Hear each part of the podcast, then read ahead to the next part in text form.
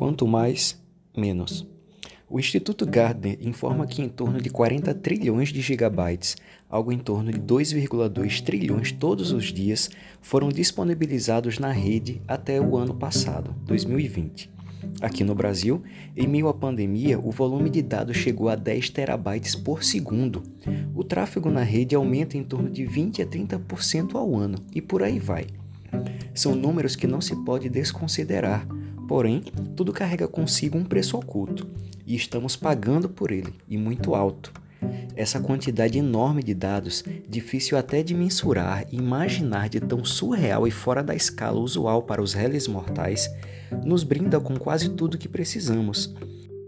Mas, como diria Bauman, estamos em uma realidade líquida. E o que isso significa? Significa que nada é duradouro. Tudo hoje em dia escorre entre os dedos feito líquido Nisto incluem-se dados, relacionamentos, contratos, objetivos, esforços, conhecimento e tudo mais que você possa imaginar e encaixar aqui. E isso não é nada bom, sabe por quê? Porque estamos na era da volatilidade e nos encaminhando cada vez mais para a era da liquidez extrema. E me perdoe o palavrão, mas isso está fudendo conosco enquanto indivíduos e sociedade. Uma das coisas que mais deveríamos amar nessa vida e que é a chave para a nossa evolução também está sendo sufocado por essa liquidez toda. Eu estou falando do conhecimento, do aprender e do refletir complexo. Tudo parece se encaminhar para a fragmentação e simplificação extrema, e com o saber não está sendo diferente.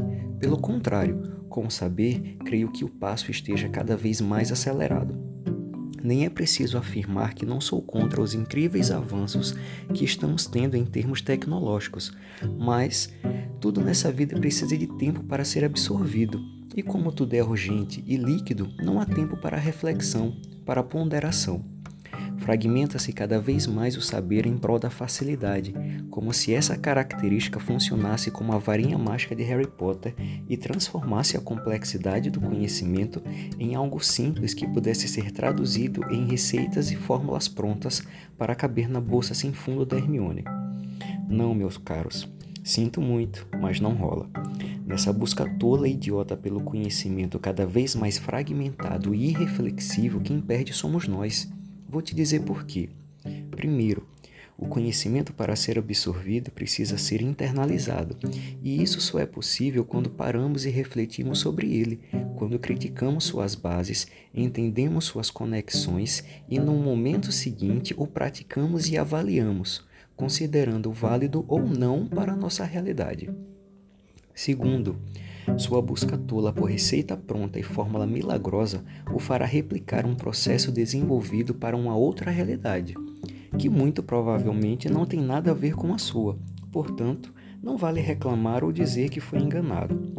Terceiro, conhecer superficialmente sobre contextos, mas ignorar as relações que o caracterizam, o fará patinar no gelo da ignorância intelectual, replicando frases de efeito prontas que muito possivelmente não sabe nem a origem ou sentido.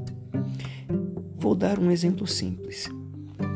Muito provavelmente, quando você se depara diante de um textão na internet, o escaneará de forma superficial, procurará nas primeiras palavras das frases de cada parágrafo algo que lhe chame a atenção e muito mais provavelmente deixará de lado a leitura caso não entenda-o como uma receita de bolo preparada e condensada para lhe poupar tempo.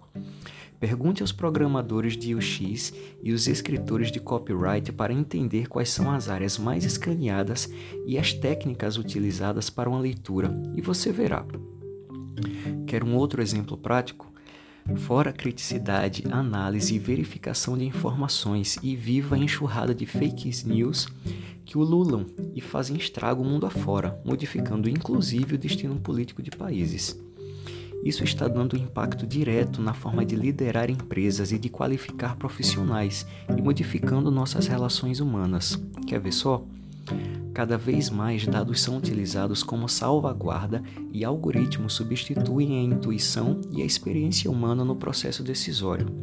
Cada vez mais, líderes e profissionais se atentam para a necessidade de compreender relações humanas, mas esquecem que só se compreende um homem refletindo sobre o homem. Portanto, cultura, filosofia, história e espiritualidade contam e muito nesse processo, o que demanda tempo para internalizar. Cada vez mais se cobra das pessoas uma capacidade de simplificar e reduzir em nome da objetividade. Vê-se isso em pitches de um minuto e inovações que duram poucos meses no mercado, tudo em nome do novo, mesmo que o novo seja só novo e não represente nada de relevante ou de valor real. Cada vez mais nos tornamos ansiosos e frustrados, pois nunca daremos conta de tanto a conhecer e de tanto a estar atento. Por isso criaram um scroll infinito nos aplicativos e nos induziram a apostar o que seja superficial, escondendo nas entranhas o que não mereça ser exposto. Lamentavelmente, vale hoje muito mais o que se parece saber do que o que realmente se sabe.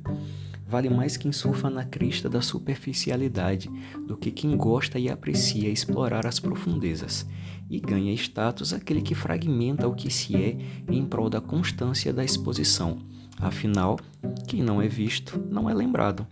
Espero e desejo fortemente que, em um futuro próximo, esse volume de dados seja orientado de fato e de direito ao aprendizado e que organizações, líderes, profissionais e nós, enquanto humanos, estejamos de verdade mais conectados, coisa que, embora tecnologicamente seja uma realidade, conscientemente e moralmente ainda pareça léguas de distância de se concretizar que tudo se tumultua até encontrar a normalidade das coisas, isso já se sabe.